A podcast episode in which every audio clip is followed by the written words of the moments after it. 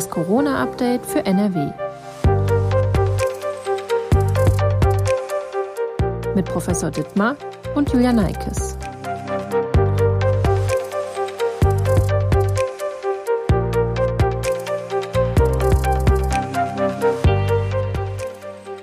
Knapp zwei Wochen vor der nächsten Bund-Länder-Runde zur Corona-Lage beginnt die Diskussion um Lockerungen, auch hier bei uns in NRW. Da geht es zum Beispiel um die Frage, ob 2G im Einzelhandel noch notwendig ist oder Abstand und Maske möglicherweise reichen. Eine Regelung hat sich schon geändert. Großveranstaltungen im Sport oder im Kulturbereich dürfen in NRW jetzt wieder vor mehr Zuschauern stattfinden. Wir wollen in dieser Podcast-Folge von das Corona-Update für NRW über diese Lockerungsdebatte sprechen, natürlich unter Berücksichtigung der aktuellen Corona-Lage. Außerdem unter anderem Thema der Omikron-Subtyp BA2, der sich in einigen Ländern Europas ausbreitet. Wir wollen klären, ob diese Untervariante für uns überhaupt einen Unterschied macht und wenn ja, welchen. Und damit herzlich willkommen zur 55. Folge unseres Corona-Podcasts. Heute ist der 3. Februar. Mein Name ist Julia Neikes und ich arbeite in der Videoabteilung der Funke Mediengruppe in Essen. Und ich freue mich, dass Professor Ulf Dittmar, Leiter der Virologie am Uniklinikum in Essen, sich wieder Zeit nimmt, um aktuelle Fragen rund um das Thema Corona zu beantworten. Hallo, Herr Professor Dittmar. Ja, guten Tag, Frau Neikes. Die Infektionszahlen in Deutschland und NRW steigen insgesamt weiter an. Den Höhepunkt der Omikron-Welle erwarten viele Expertinnen und Experten Mitte Februar. Ab dann könnte es mit den Infektionszahlen wieder bergab gehen. Insofern entwickelt sich das Infektionsgeschehen aktuell wie prognostiziert, kann man sagen. Wir haben es im Rahmen dieses Podcasts auch schon mehrfach besprochen. Der Blick auf die Infektionszahlen allein reicht nicht aus. Viel wichtiger ist die Frage, wer und wie viele durch Omikron erkranken, vor allen Dingen schwer erkranken. Und deshalb würde ich gerne als erstes auf die Situation in den Krankenhäusern hier bei uns in Nordrhein-Westfalen schauen und frage direkt mal, welche Auswirkungen haben die hohen Infektionszahlen denn aktuell auf die Situation in den Krankenhäusern? Vielleicht auch im Vergleich zur Vorwoche, damit man das so ein bisschen einordnen kann. Ja, wir haben im Prinzip keine Veränderungen auf den Intensivstationen, also zumindest nicht hier in Essen und äh, so wie ich das überblicke, auch NRW-weit äh, kaum Veränderungen auf den Intensivstationen. Ähm, wir haben einzelne Patienten, die sehr lange bei uns gelegen haben, die entweder jetzt doch noch zum Glück entlassen werden können oder dann doch leider verstorben sind am Ende. Und ähm, das sind so Einzelfälle und Einzelfälle von Menschen, die jetzt äh, offensichtlich mit Omikron infiziert, aber dann doch relativ schwer erkrankt sind, so dass sie auf die Intensivstation müssen. Das sind, wie gesagt, auch nur Einzelfälle. Das hält sich so die Waage, so dass wir im Moment ähm, ein sehr statisches Bild ähm, auf den Intensivstationen sehen. Da verändert sich äh, nur ganz, ganz wenig. Das ist auch das, was wir zum Beispiel aus England gesehen haben. Da war es allerdings so, dass es sich ganz langsam immer weiter nach unten entwickelt hat ähm, in England. Diesen klaren Trend sehen wir jetzt noch nicht, aber vielleicht wird er auch bei uns einsetzen. Und wir haben auf der anderen Seite aber schon ein sehr lebhaftes Geschäft auf den Normalstationen. Und das muss man in eigentlich drei Bereiche teilen. Einmal ähm, dann doch relativ viele Menschen, die mit Covid-19 bei uns in die Notaufnahme kommen, selber in die Notaufnahme kommen.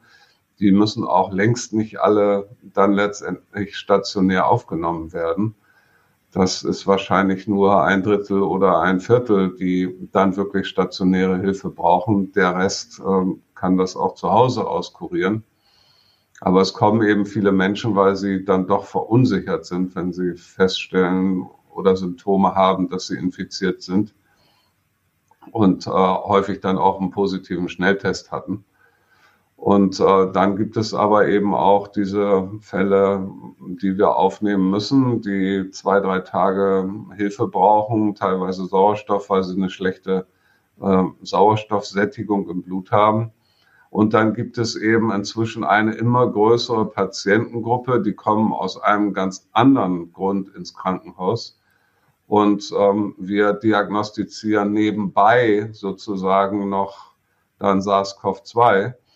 Weil jeder ja getestet wird, der ins Krankenhaus kommt. Und die haben aber gar keine Symptome, die darauf schließen ließen, dass sie irgendwie auch Covid-19 hätten. Sie haben also diese Erkrankung gar nicht, sie haben aber die Virusinfektion. Das heißt, das hat sich dann auch im Gegensatz zur ja, Delta-Welle geändert, dass da dann auch Menschen sind, wo das zufällig gefunden worden ist. Das war ja vorher nicht unbedingt so. Genau, das war viel seltener bei Delta. Das sehen wir jetzt ähm, sehr viel. Also viele ganz asymptomatisch verlaufende Infektionen, vor allen Dingen in Geimpften, ähm, die wir ja zum Glück in NRW sehr viel haben so dass wir ja gar nicht bemerkt hätten, dass äh, die sich infiziert haben. Und äh, dann aber auch ja deutlich milder verlaufende Infektionen, aber dann doch mit einem medizinischen Problem, das äh, kurzzeitig behandelt werden muss. Was sind das denn für Menschen, die kurzzeitig ähm, aufgrund von Covid-19 behandelt werden müssen? Also welche Altersgruppe zum Beispiel? Ja, es sind natürlich häufig ähm, deutlich häufiger ähm, ältere Menschen oder Menschen mit Vorerkrankungen. Es sind auch häufiger die noch ungeimpften Personen. Und ähm, wir sehen jetzt äh, eigentlich kaum jüngere Menschen ohne Vorerkrankung, die auch noch geimpft sind. Ähm, diese Menschen können in der Regel den Infekt, also sie können sich ja auch infizieren, aber den Infekt äh, zu Hause auskurieren ohne irgendwelche Komplikationen. Also es ist zum Teil so ein bisschen so, dass die, die jetzt auf der Normalstation einige Tage landen, dass das die gewesen sind, die früher auf der Intensivstation gelandet sind, äh, zum Teil bei Delta. Also kann man äh, zusammengefasst sagen, auch die Situation in Krankenhäusern ist jetzt im Endeffekt so, ja, wie man prognostiziert hat. Genau, es ist genau das eingetreten, was wir aus England und den USA vorher schon gesehen haben. Genau hier auch so eins zu eins quasi eingetreten. Ähm, die Mischung ähm, mit den relativ vielen Normalpatienten und in der letzten Woche war es noch, gab es noch mal eine Steigerung ähm, der Zahlen und auch übers Wochenende mit den leider auch vielen Personalausfällen und angeordneten Quarantänen bei Personal, weil zum Beispiel Kinder infiziert sind ähm, macht uns doch schon ein bisschen Sorgen und äh, bringt uns wieder in eine nicht einfache Lage, hier die Krankenhausversorgung wirklich gut aufrechtzuerhalten. Also sprich, die Lage in den Krankenhäusern ist nicht dramatisch, aber aus den genannten Gründen durchaus angespannt. Jetzt ist es ja so, dass die ähm, öffentliche Diskussion um Lockerungsschritte inzwischen begonnen hat oder Fahrt aufgenommen hat. Äh, einigen geht es darum, einen Fahrplan für die Zeit nach dem Höhepunkt der Omikron-Welle zu entwickeln. Andere halten die Rücknahme von einigen Maßnahmen schon vorher für sinnvoll und richtig, um da einfach mal so, eine, so zwei Aspekte zu nennen. Ich nenne einmal konkrete Beispiele. Das Land Schleswig-Holstein will die 2G-Regelung in Geschäften abschaffen. Ab dem 9. Februar soll es dort im Einzelhandel gar keine G-Regelung mehr geben, also weder 2G noch 3G. In einigen anderen Bundesländern, zum Beispiel in Bayern und Baden-Württemberg, gibt es 2G im Einzelhandel ebenfalls nicht mehr. Dort ist die Regelung von Gerichten gekippt worden. Auch bei uns hier in Nordrhein-Westfalen gibt es Politiker, die sich dafür aussprechen, Maßnahmen im Einzelhandel schon ab dem 9. Februar zurückzunehmen. Dann steht die Aktualisierung der Corona-Schutzverordnung an. Das heißt, das ist ein bisschen so ein Anlass, da nochmal, ja, die, die aktualisierte, also die Verordnung nochmal zu überarbeiten. Der Handelsverband NRW spricht sich ebenfalls für die Abschaffung der 2G-Regel aus. Diese Regelungen sorgten gerade bei kleineren Läden für Verluste und auf der anderen Seite sei diese Maßnahme im Kampf gegen die Pandemie nutzlos. Ist es aus virologischer Sicht verantwortbar, die 2G-Regel im Einzelhandel zeitnah schon abzuschaffen, also tatsächlich noch vor dem Höhepunkt der Omikron-Welle? Ja, tatsächlich glaube ich, dass ähm, wir für die Pandemie und für die Pandemiekontrolle nicht viel gewinnen mit der 2G-Regel im Einzelhandel. Ähm, wir wissen, dass Mund-Nasenschutz hervorragend gegen Infektionen mit Omikron schützt. Ähm, FFP2-Masken noch ein bisschen besser als die chirurgischen Masken. Ähm, wenn hier ganz strikt äh, eine, ein Mund-Nasenschutzgebot im Einzelhandel ähm, durchgesetzt würde und das auch strikt umgesetzt und kontrolliert würde, ähm, dann bräuchten wir uns, glaube ich, um als äh, das, die Maßnahme für Infektionsschutz nicht über 2G oder 3G zu unterhalten. Ich glaube, hier wäre der Mund-Nasenschutz viel besser geeignet, um letztendlich Infektketten in Geschäften nicht aufkommen zu lassen. Und ähm, dann bräuchte man diese doch sehr komplizierte Regel für kleinere Läden, das kann ich durchaus verstehen, ähm, auch eigentlich nicht weiterführen, sondern ähm, es ist da an der Stelle eher wichtig, dass man ähm, 2G zum Beispiel beibehält in den Bereichen, wo man nun mal einfach den Mund-Nasenschutz absetzen muss. Ähm, in ja, Fitnesscentern oder in Gaststätten ähm, beim Sport da ist es, glaube ich, weiterhin wichtig. Aber im Einzelhandel, wo man sagen kann, Sie betreten mein Geschäft nicht, wenn Sie nicht eine FFP2-Maske aufhaben und Sie lassen die die ganze Zeit auf, bis Sie wieder rausgehen, ähm, sehe ich die Gefährdung, wenn man 2G abschaffen würde, wirklich nicht. Das heißt, ähm, Sie würden das auch nicht unbedingt für nötig halten, dass man ein 3G-Konzept daraus macht. Ich glaube auch nicht, dass äh, viel gewonnen ist, dann aus 2G ein 3G-Konzept zu machen.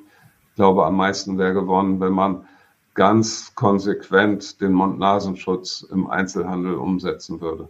Eine Maßnahme wurde auch schon gelockert. Und zwar ist es so, dass überregionale Großveranstaltungen im Sport oder im Kulturbereich in NRW jetzt wieder vor mehr Zuschauern stattfinden können. Bei Freiluftveranstaltungen wie etwa im, Fuß im Fußballstadion dürfen ab sofort bis zu 50 Prozent der Plätze besetzt werden. Die Obergrenze liegt ja allerdings bei 10.000 Fans.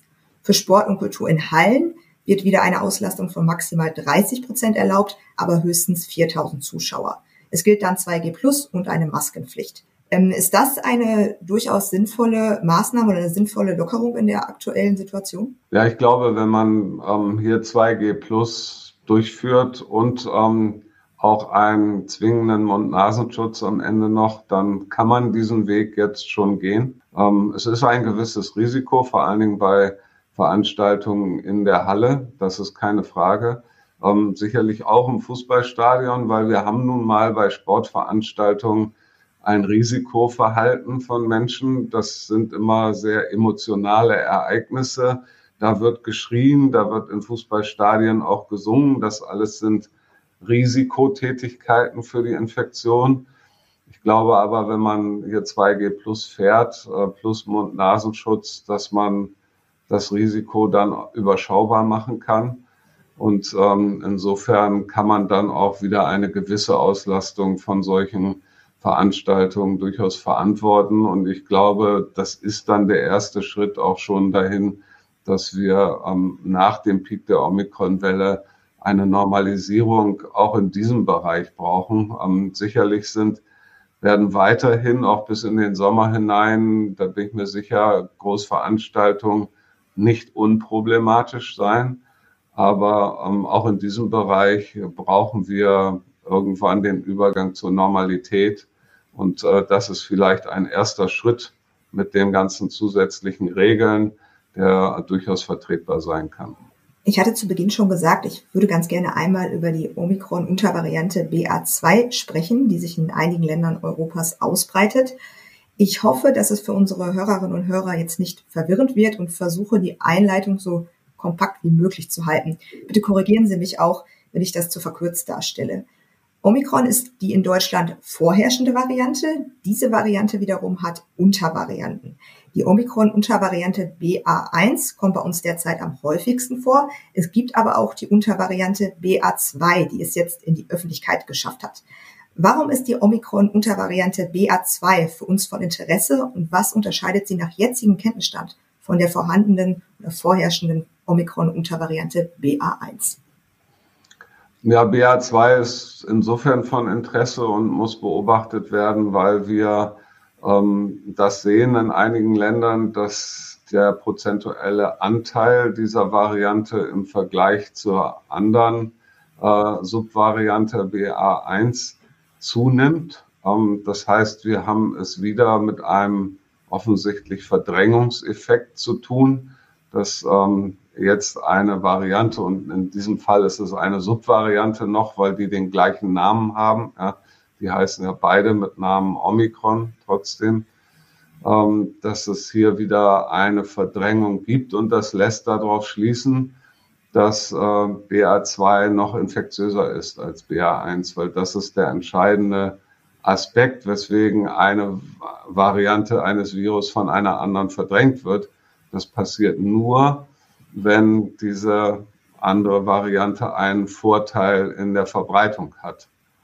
Und ähm, der Vorteil ist entweder, dass es ähm, sich einfach noch mehr über den oberen Nasenrachentrakt verbreiten kann, weil mehr Virus produziert wird oder eine geringere Dosis von Virus äh, verantwortlich ist für eine Infektion.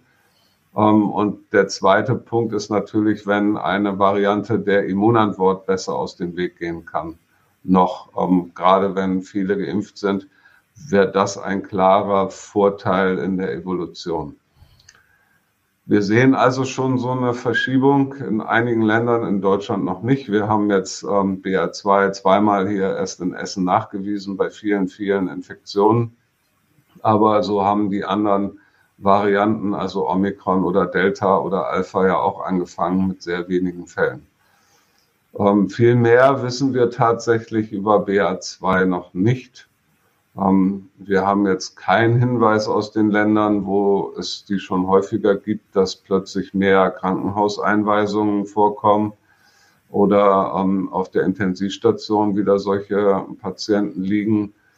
Ähm, wir wissen auch nicht, ob sie jetzt wirklich besser noch der Immunantwort nach Impfung aus dem Weg gehen kann. Das sind alles noch Unbekannte. Und ähm, insofern können wir nur abwarten und das genau beobachten, wie hier die Entwicklung ist. Und ähm, wir behalten das hier in Essen genau im Auge.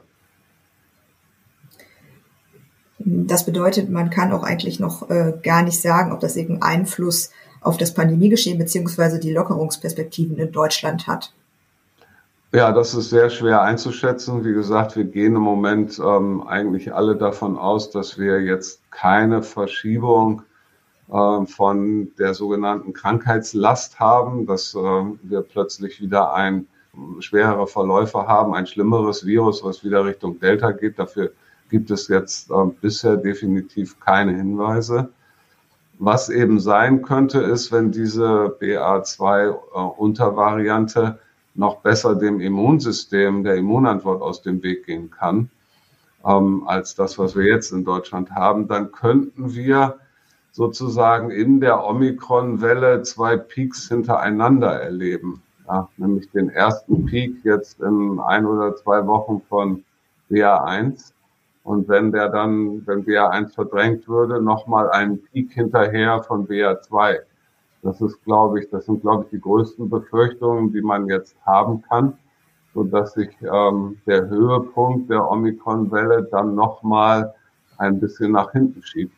Ähm, Wäre natürlich nicht gut, weil das würde bedeuten, dass wir wieder ja in der Gesellschaft ähm, diese Vielzahl von Infektionen haben, die uns letztendlich in Schulen, in der Feuerwehr, bei der Polizei, im Krankenhaus Probleme bereiten. Wenn sich jetzt herausstellt, dass diese ähm, Variante sich letztendlich tatsächlich schneller verbreitet, aber durchaus dann klar wird, dass ähm, aber die Impfstoffe genauso wirken oder das Immunsystem genauso gut darauf reagieren kann wie auf BA1 ähm, und auch die äh, Krankheit, also die Krankheit, die ausgelöst wird, nicht schwerer ist als bei Omikron BA1. Ich komme schon durcheinander mit den, äh, mit den, mit den Namen ähm, dann wäre das doch aber eigentlich kein Problem, oder? Weil man könnte ja jetzt denken, wenn die sich schnell verbreitet, naja gut, dann ist die Welle vielleicht sogar noch schneller vorbei, weil entfliehen können wir dieser Variante ja sowieso nicht mehr. Also Omikron generell können wir ja nicht mehr entfliehen.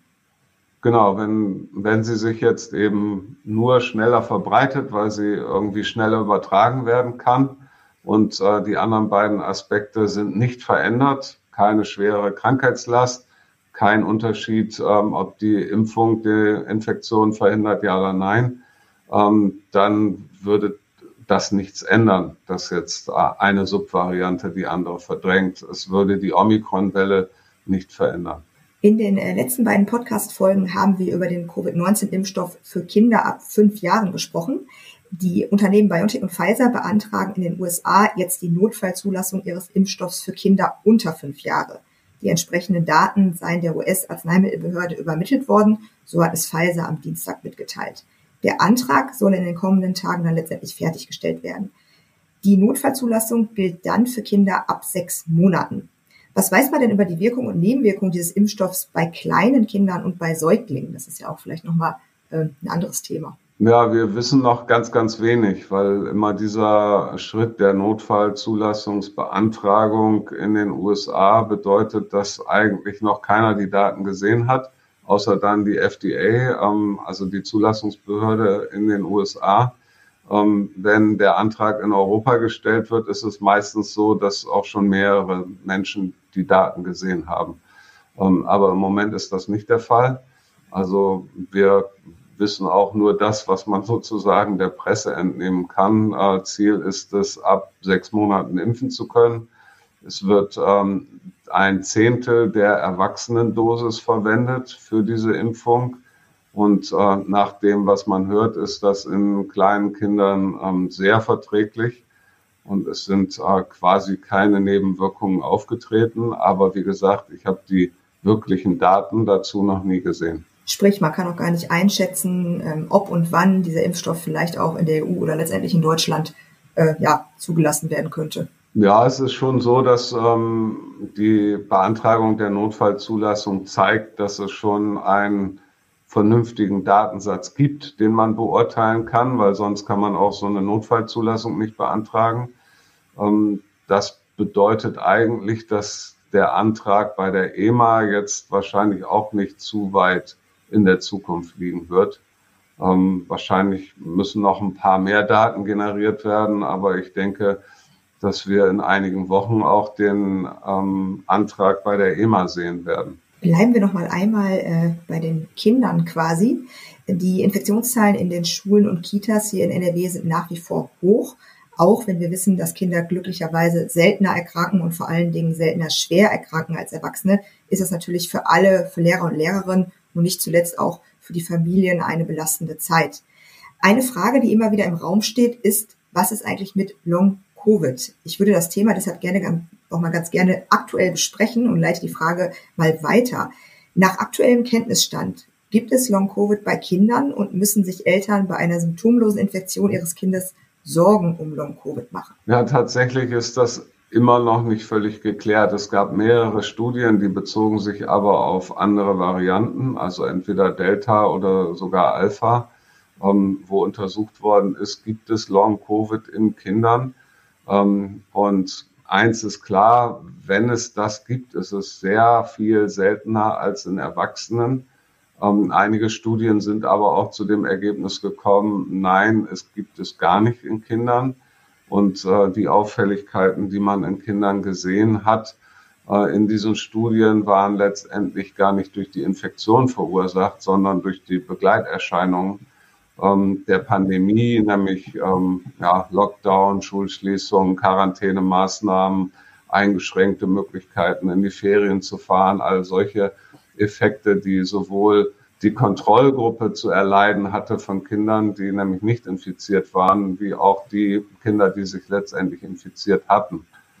Ähm, also hier ist es immer noch unklar und noch unklarer wird es, wenn wir jetzt über Omikron reden. Und äh, wir müssen ja jetzt über Omikron reden, weil das ist das Virus, was jetzt äh, sehr viele Kinder in den Kitas und Schulen infiziert. Und ähm, da muss man ganz klar sagen, ob es sowas gibt wie Long-Covid ähm, in Kindern, ist bisher völlig unklar. Ähm, vermutlich ist es noch unwahrscheinlicher, als das vorher mit den Viren der Fall war, die doch eine schwere Erkrankung ausgelöst haben. Aber final kann ich diese Frage äh, weiterhin nicht beantworten. Und selbst wenn man jetzt zu dem Schluss kommt, nein, es gibt wirklich auf breiter Basis kein Long-Covid in Kindern, wäre das sicherlich eine gute Nachricht. Was aber nicht bedeuten würde, dass es nicht einzelne Ausnahmen geben könnte, wo einzelne Kinder, für die das dann ein individuell sehr schweres Schicksal ist, doch sehr lange von dieser Infektion in gewisser Weise betroffen sein könnten. Ähm, und ohne dass wir bisher klar verstehen, was da eigentlich passiert. Das ist so die Problematik auch bei Long Covid ähm, wir haben eigentlich gehofft, dass wir einen Mechanismus finden, der durch das Virus ausgelöst wird und dann zu diesen verschiedenen Krankheiten führt. Ähm, es sind ja ganz verschiedene Krankheitsbilder.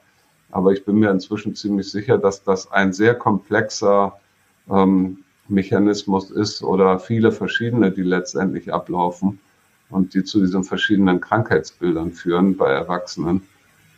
Und insofern ist das nichts, ähm, wo man eine Ursache finden würde, die man dann beheben kann, sondern äh, leider ist dieses Bild viel komplexer und ähm, in Einzelfällen könnte dieses komplexe Bild dann eventuell auch Kinder betreffen. Ganz aktuell kam über die Deutsche Presseagentur die Meldung rein, dass sich die Ständige Impfkommission für eine zweite Corona-Auffrischimpfung für gesundheitlich besonders gefährdete Gruppen ausspricht. Damit sind gemeint Menschen ab 70, Menschen in medizinischen Einrichtungen und Pflegeeinrichtungen und Menschen mit Immunschwäche.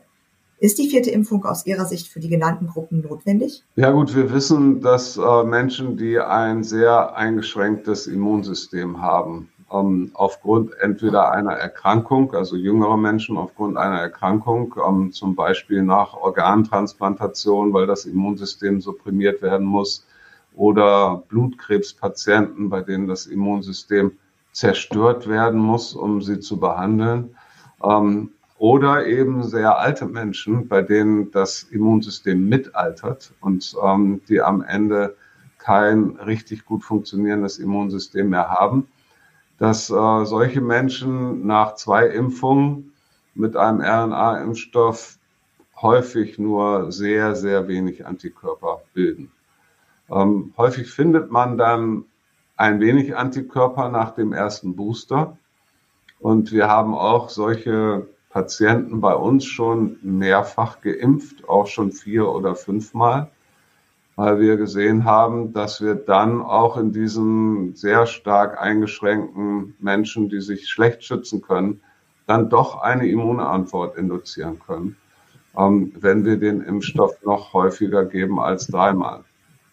Und insofern kann ich das für diese Gruppe von Menschen verstehen, äh, dass es hier eine Empfehlung gibt. Was wir auch wissen aus israelischen Studien ist, dass die vierte Impfung gut verträglich ist. Ähm, es gab keine anderen Nebenwirkungen oder Impfreaktionen als beim ersten Booster. Und wir wissen, dass äh, vor allen Dingen bei alten Menschen der Titer, also die Anzahl von Antikörpern, nochmal ums vier- bis fünffache steigt im Vergleich zur, zum ersten Booster.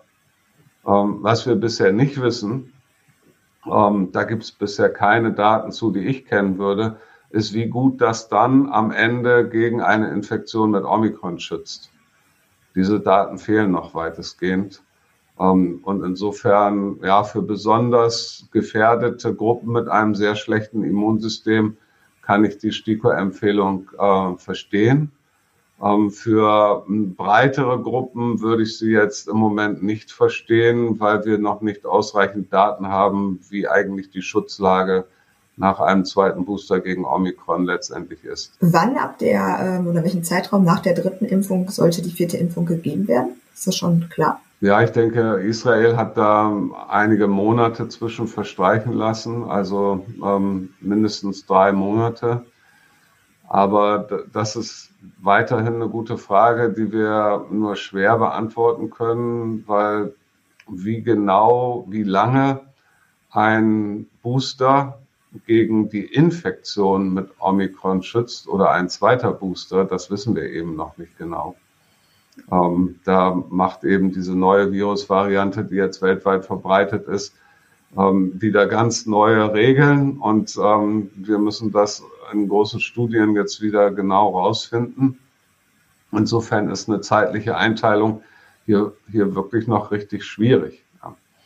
Und ähm, aber bei Menschen, die kein eingeschränktes Immunsystem haben, ist es so, dass wir davon ausgehen, dass auch nach dem ersten Booster man zumindest gegen eine Erkrankung nach Omikron-Infektion sehr gut geschützt ist, auch für einen längeren Zeitraum. Aber der Schutz vor Infektion lässt dann mit der Zeit auch nach einem Booster bei Omikron tatsächlich auch wieder nach. Bevor wir äh, zum Ende dieser Folge kommen, habe ich noch eine Abschlussfrage quasi. Wie blicken Sie denn auf die nächsten Wochen? Ja, wir werden jetzt irgendwann zeitnah eben den Peak der Infektionszahlen mit Omikron in Deutschland sehen. Ähm, das war in anderen Ländern auch so. Es war kein langer Peak in den anderen Ländern, sondern es ging sehr schnell dann wieder runter.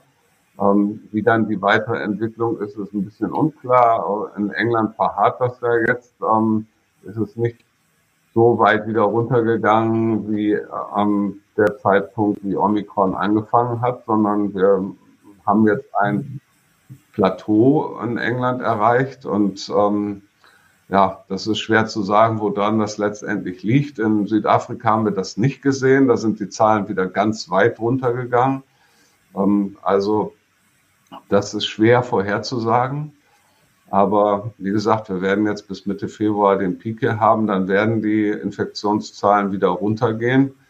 Und ähm, dann werden wir sehen, wo wir uns einpendeln. Zum Sommer hin werden sie dann hoffentlich nochmal wieder geringer werden. Und ähm, bei der Situation, die wir im Moment in den Krankenhäusern haben, wenn sich hoffentlich stabilisiert, dass wir nicht so viele Personalausfälle haben und ähm, wir ein Konzept haben für die Normalpatienten, die ein, zwei Tage betreut werden müssen und weiterhin ähm, wenig Arbeitslast auf den Intensivstationen, ja, dann müssen wir eben, haben wir vorher schon besprochen, auch über die Normalisierung in dem Umgang mit diesem Virus nachdenken und das unbedingt auf den Weg bringen. Denn ähm, ich bin mir sicher, dass auch die Pandemie-Maßnahmen medizinische Folgen haben und die sollten wir mitbedenken und ähm, das nur so lange aufrechterhalten, wie es unbedingt sein muss. Über dieses Thema werden wir mit Sicherheit auch in einer der nächsten Folgen nochmal hier gemeinsam sprechen. Vielen Dank, dass Sie sich die Zeit genommen haben. Ja, sehr gerne. Wir veröffentlichen dann nächsten Freitag eine neue Folge von das Corona-Update für NRW. Wenn Sie Fragen zum Thema Corona haben oder irgendwelche Anmerkungen haben, dann senden Sie uns doch gerne eine E-Mail an coronafragen.funkemedien.de. Tschüss und bis zum nächsten Mal. Ein Podcast der WAZ, WP, NRZ und WR.